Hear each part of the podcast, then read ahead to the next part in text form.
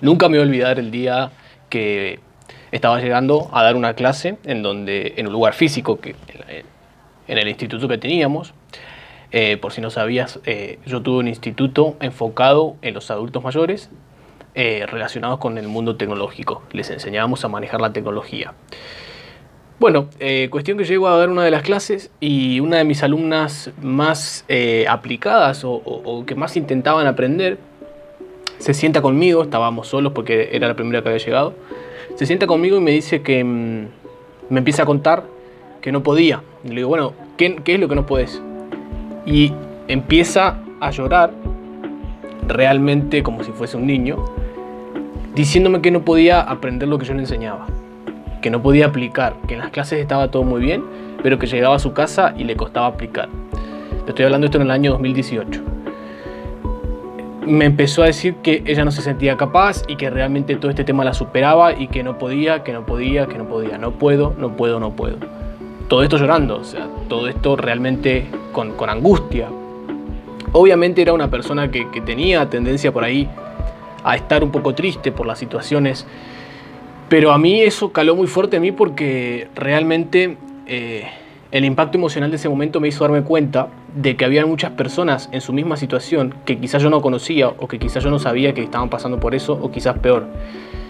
Y a partir de ese momento me prometí a mí mismo nunca dejar de enseñar a las personas, a cualquier persona de cualquier edad, de cualquier situación, a utilizar la tecnología a su favor, tanto para comunicar su mensaje como para beneficiarse para otros, para otros temas.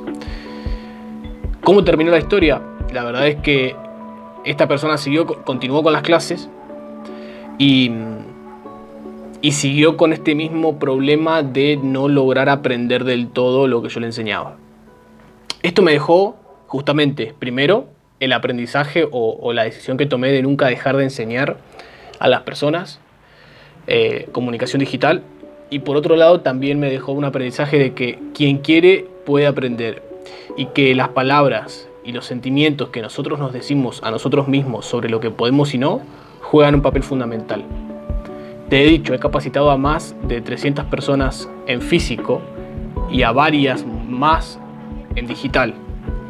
Y una característica principal que tienen las personas eh, que tienen éxito con cualquier tema es lograr sugestionarse positivamente. Porque así como esta persona tenía ciertas cualidades, características que para ella la hacían que no podía cumplir con los aprendizajes, habían otras personas con sus mismas cualidades, con su mismo contexto, con su, mismo, eh, con su misma edad y demás, que sí podía lograrlo. ¿Ok? Entonces, ese fue mi aprendizaje, que cualquier persona que se condiciona a sí misma para poder cumplir lo que debe cumplir, lo cumple. Y cualquier persona que por más que tenga las capacidades, los medios, el contexto, pero tiene una programación negativa sobre sí misma o sobre el contexto o sobre el contenido o sobre lo que sea que se esté aprendiendo, nunca se va a aprender. Por eso se cuestiona tanto también el sistema educativo, porque se nos dan temas, muchas veces en el primario y en el secundario, se nos dan temas que a los alumnos no los enganchan del todo. Obviamente hay temas que son fundamentales, pero también hay otros que a nadie le, importan, y no solamente que no les importan a los chicos, sino que no les sirve para nada en la vida. Entonces, por eso se cuestiona tanto el sistema educativo, porque cuando el contenido, el contexto y la persona no está motivada, y ese contenido, ese contexto no, no, no los motiva y no los ayuda a autosugestionarse de que sí pueden lograrlo y que sí quieren hacerlo, eh, no hay magia. Entonces, ¿qué es lo que te quiero pedir con esto?